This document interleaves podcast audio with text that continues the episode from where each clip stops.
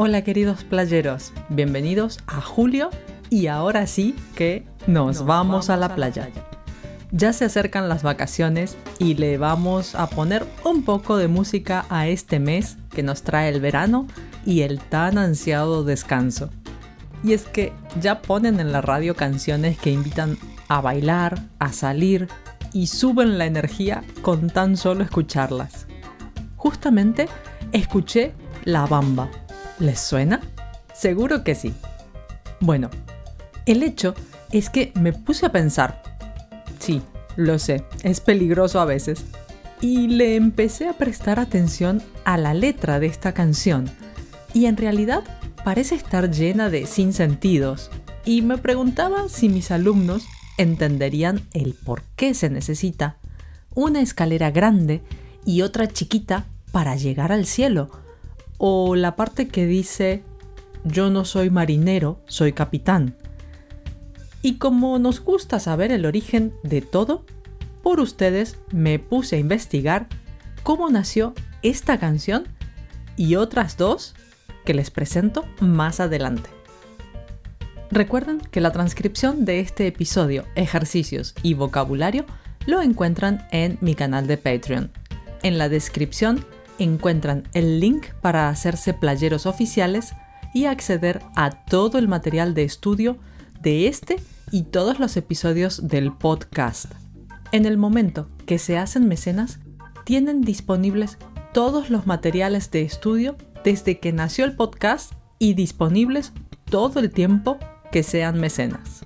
También pueden comprar el material específico de cada episodio en mi página web www.espanolvamosalaplaya.com. Bueno, vamos con la historia de La Bamba.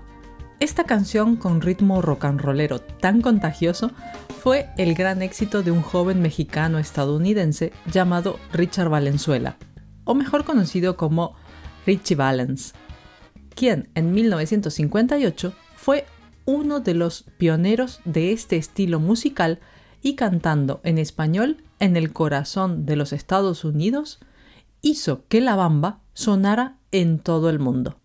Era tal el éxito que fue contratado para hacer una gira con otros grandes músicos del momento. Rentaron una avioneta y en medio de una tormenta de nieve, la nave se precipitó y nadie sobrevivió. Richie tenía solo 17 años ese trágico febrero de 1959. Aquel rock, la bamba, que había nacido hacía tres siglos. No, no, no me he confundido. Escucharon bien, tres siglos no se remonta al año 1683. El 16 de mayo de ese año, los habitantes de Veracruz, en el México colonial, se fueron a dormir sin saber que una docena de naves se aproximaban con la intención de atacar al amanecer.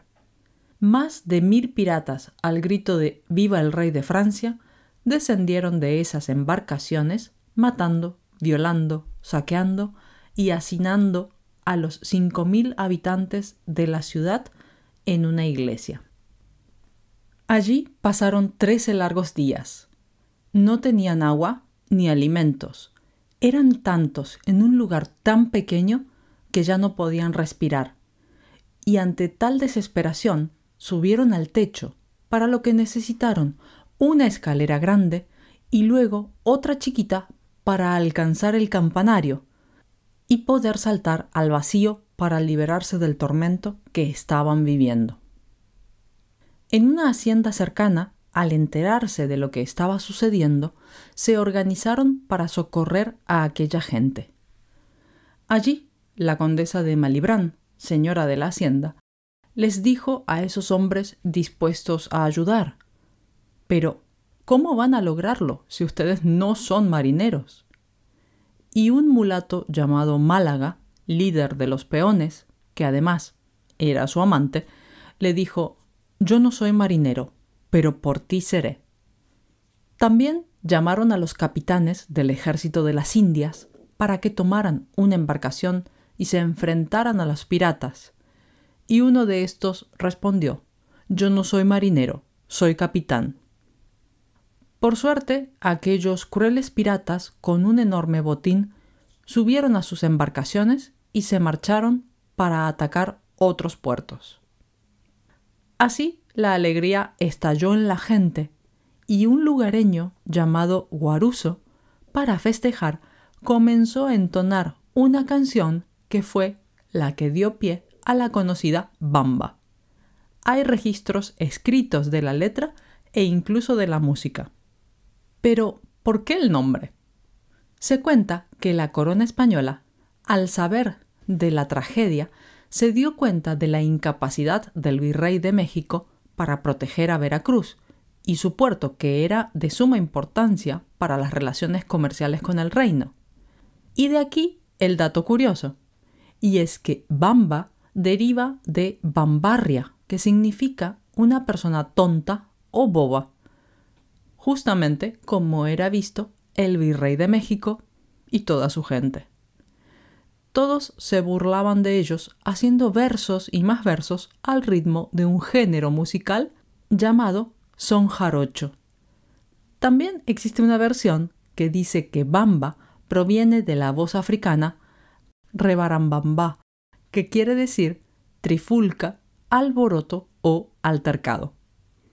La bamba ha sido interpretada por innumerables y grandes artistas como Trini López, Julio Iglesias e incluso el grupo Kiss la incluye en la mayoría de sus conciertos por Latinoamérica. He seleccionado dos canciones más, dos boleros muy conocidos. Uno guarda una historia de amor muy triste y el otro el sueño y el secreto de una adolescente. Empecemos por nosotros. La desgraciada historia sucedió en Cuba. Allí en 1942, una epidemia de tuberculosis acabó con la vida de muchas personas, y entre ellas la de un joven compositor llamado Pedro Junco. Pedro componía hermosas canciones y poseía una voz envidiable. Era conocido también por ser un seductor, que había tenido muchas amantes, solteras, casadas, y hasta lo vincularon con una monja. Pero Pedro se enamoró un día, perdidamente, de María Victoria Mora Morales, una joven que conoció en una fiesta.